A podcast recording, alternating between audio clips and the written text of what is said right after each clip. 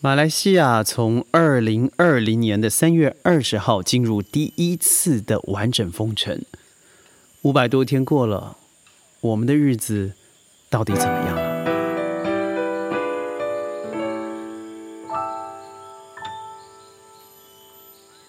欢迎加入今天的宣讲会，我是轩。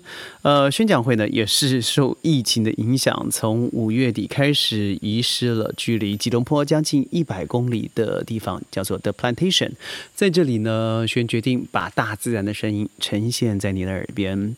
呃，刚刚新雨过后啊，我现在耳边一阵芬芬芳。但是刚刚在讯息上面和几个在吉隆坡的好友做了一些短讯上的联系，尤其是对于最近的疫情，非常的担心。怎么说呢？从去年的三月二十号，我记得那个时候轩正在飞机上起飞的时候，那是三月十七号，我们想到台湾出差嘛，哦，出差一段时间以后就可以回马来西亚了，时间大概是一个星期，但没想到这一个星期。从七天变成了七十天，七十天变成了七个月，一直到了十一月中才回到了吉隆坡。那其中经历了什么？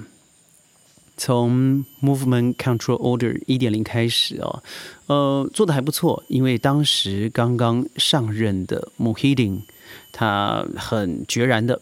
把所有该该停止的呃经济项目了、学校项目了，全部一次的停止，包含了对外的起飞飞机的起飞，所以那个时候是做的还不错的哦。当然，我这个层面要讲几个地方，第一个是经济，第二个是教育，最后一个是政治方面的。在经济方面的话，我想我那时候不能起飞了嘛，那也就是说，我们身为并非马来西亚籍的人民，即使是马来西亚的籍的人民，好了，譬如说我的助理，呃，我们一样的在国外是拘留的、滞留的。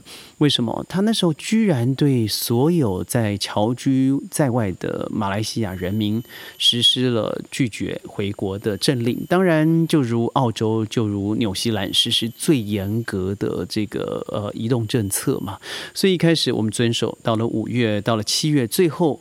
在网络上面，好不容易用了好多方法。我相信当时我们的公司，因为我在国外的关系哦，那个时候还不知道原来锁城会锁这么久，于是写了将近没有开玩笑的，有五百封信件寄给政府的外交部也好，经济办事处也好，想办法呃，透过各种可能的管道，让政府知道我们必须要回国，尤其呃，其中经历一个非常重要的董事会议，我们必须要回来主持，但是。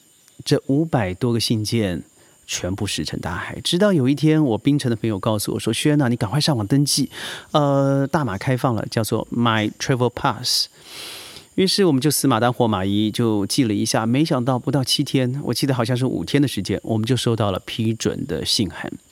这个信函里头要求的东西非常多哦，包含了我公司的在职证明啦，或者会议回来的紧要性啦，我回来的时间呐、地点呐，我是否呃愿意啊自我花费了，在隔离的费用是不是愿意自己全部的摊提？一开始的时候，当那些大马的的居民回到马来西亚的时候，他所有的费用，五星饭店的隔离费用都是由政府负担的，而到其中是负担一半了。到了今年。全额不是今年哦，我记得是去年开始就是了。去年十四天的所有隔离费用是由自己负担，你要签一个呃 letter of undertaking，你要确保你自己一定会负担这些东西，你才能够入境。我永远记得当初我们落地的时候，回到吉隆坡，呃，在机场呢。我认为处理的不是非常友善，应该是大家还在熟悉这样子的一个 new normal，于是我们像赶真的是被赶的鸭子一样，呃，坐下来等待，做了简单的这个 PCR 测试，在现场用信用卡付了钱，在那里等，等，等。它分了两个路线，一个是普通饭店，一个是加价饭店。我们当初什么都不知道，他问我们说：“你在国外是不是已经指定好了饭店下榻的地方？那也可以看收据。”我说：“我们完全没有这些讯息，所以我们就等待你们发配好了。”于是等待之余，等待之余，我们一等就等了三个多小时。三个多小时的时间呢，我们根本不知道自己自己要去哪里。结果我们被分配到了马来西亚吉隆坡市区，也离我的办公室非常近的地方，叫做 The Park Royal。哇，那真是我不能说惨绝人寰，但是我想一半的监牢的滋味也不过如此。他的房间是完全去暗的哦，他我面向的是另外一个大楼，也就是说我根本基本上不知道外面是白天还是黑夜。对的，他和对面这个大楼就是如此之近。我住的房间是十一楼，那十一楼呢是只看到微光，而外面是一片黢黑。当然，我去之前我准备了很多我十四天要度过的用品用具哦，所以我在里面并不是非常的孤独。但是，当你长时间，我的长时间也不过四十四十八个小时，你不知道白天黑夜的时候，我还记得有一个晚上，我心里头突然有种有种好像是幽闭恐惧症的感受，我不知道我人在哪里。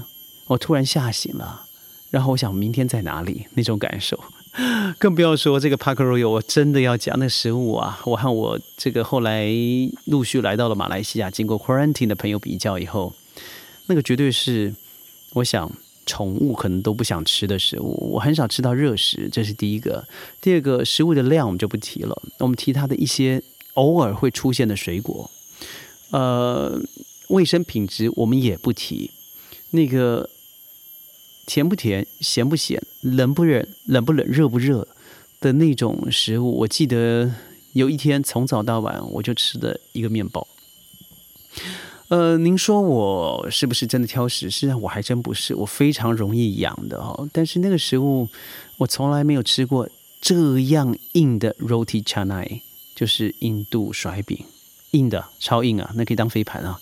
呃，那时候我质疑了饭店一件事情，我跟饭店经理啊，我还记得叫做 Mr. Lin 通过话，我说你把我们隔离在这里，但是中央空调是互通的，而且我们现在已经确定了，这个 virus 是可以经过中央空调，经过这个 ventilation 可以传达到每个人房间，那这样有用吗？他说有用的，因为政府官员就在楼下。我心里头突然出现了一大问号，这有什么关系？政府官员就可以阻止病毒的传染吗？因为任何一个人，不论你的富贵高低，都在病毒前面，人人平等。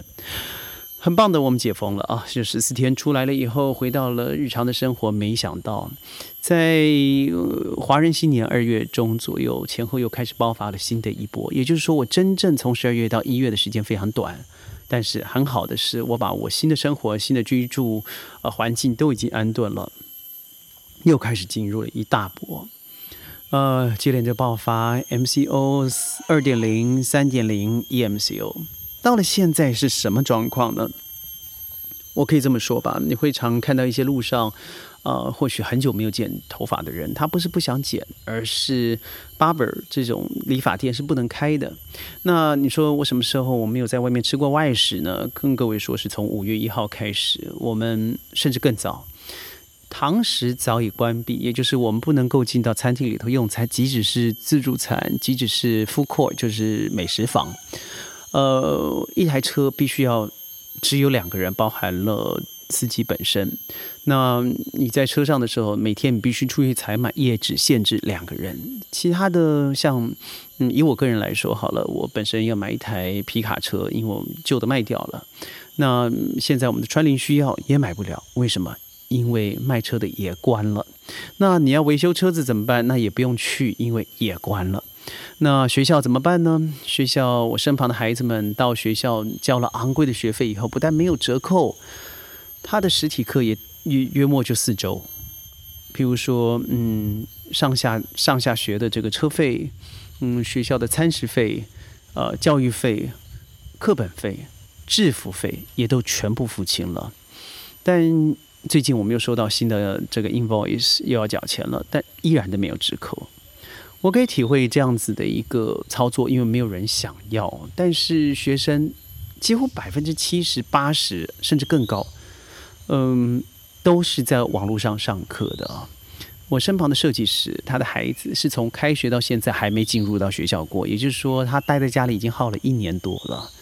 所以我昨天听了一个，嗯呃，这个诺贝尔的经济学的得主啊，Krugman 他所说的，他说今年重创的不只只是这个在经济上的产业，更要注意到的是未来的教育情势的发展。我觉得这句话绝对不是空穴来风。看看我们身旁这些孩子们，呃，要不是我们在身旁，如果你要求纪律，几乎是不可能的。我在我们一集节目里头说过，以前的学校你可以有彼此同学的接触，从经验学习，经验里头包含了情感哦。但是现在的孩子们早上可能都没刷牙洗脸，拖着身子，八点把荧幕打开。更多的时候，老师是不要求一幕打开的。所以，一般如果面对二十个、三十个、四十个，那您更不知道他的进度为何，更不要说线下作弊的状况了。呃，在美国现在非常流行嘛，哦，就说线下作弊。那你在线上看着我，我在线下忙着去呃抄袭、去 copy，那你也不知道我手上有多少东西也不知道。但是幸好的是，呃，我们在吉隆坡这几所国际学校啊，非常的上心。譬如说，我看过的就是，它必须要有三个 camera 同时，譬如说两台 iPad、一台 tape，呃，让老师随时监控你上下左右的行为。而只要你稍微移开、离开，或是稍微没有注意，那我就听到了对面的监考老师说：“某某某某某，你在干什么？”那我觉得这也是一个亡羊亡羊补牢的方式。虽然我认为网络学习是有好的地方，就像我之前说过了，现在我身旁有几个孩子们，他在这里早上是做，然后中午上课，下午可以接触自然，好好打球。但是我相信这是亿万分之一的一。太少孩子学生有这样的机会，但多半的学生是滞留在整个嗯水泥墙里头，他的游动空间可能就是三五米，那他的生活是怎么样呢？对。我们现在到现在呢，虽然已经开放了可以堂食，但是你必须一桌只有两个人，而且同时还要确定你已经打了两剂，这怎么可能？我们在八月五号的时候收到有可能会开打十二岁到十八岁的青年，的确，这个消息在前天得到了证实，也就是八月十六号得到了证实。但是最新的消息是，疫苗很有可能不够。就拿槟城来说好了，十二个接种站有五个接种站已经后续无力，因为不够的疫苗支撑。而我们也查询了，在吉隆坡好了，总共有八个我们可以直接 walk in 去施打的地方。但是那八个地方距离我们这个位置呢，那是绝对的跨州哦。一个是吉隆坡的这个直辖市，一个是我们现在在的文东地区。那跨州怎么办？一台车上所限制的是两个人。而且必须要是打疫苗。好，如果没有的话，你必须要有合法的跨州证。但是我身旁这些十二到十八岁的青年人，他不可能用工作的方式申请啊。那他现在用什么方式申请回去打针呢？政府没有消息。我们手机上面的 My s e n j a t a r a 里面所注明的，虽然都注册了，但是也没有等到这些十二岁到十八岁的青年可以得以实打的消息都没有。那就连我自己好了。今天我们讨论是不是应该回到市区，回到办公室，要把一些文件做完。打给这呃这个警察局的时候，他跟我们说的也是模棱两可。我刚才听到我帮我专做这个 curtain 我的窗帘的一个非常棒的呃女生，叫做 Rachel，她跟我说就是这样，他们喜欢玩这种模糊政策，所以你一开工以后，他就来开你罚单，他一点都不会留情面，这是赚钱的法则。哇！好个丛林法则，从经济上的影响，我谈到了哦，就是大家可以看到，他们呃，我们政府报告的是有百分之两百四十六的人在去年的时候认为失去了工作，那什么意思呢？就是已经超过了去年呃二点六倍左右的人认为自己已经快要失去了工作。另外一方面，虽然我们的接种率现在已经达到全世界最快速的打疫苗的进度，但是也不过覆盖了百分之四十九点六，而打完一剂的也只有百分之二十八。那您说要达到百分之七十，要学习英国的全体免疫，我认为还需要很大的门槛。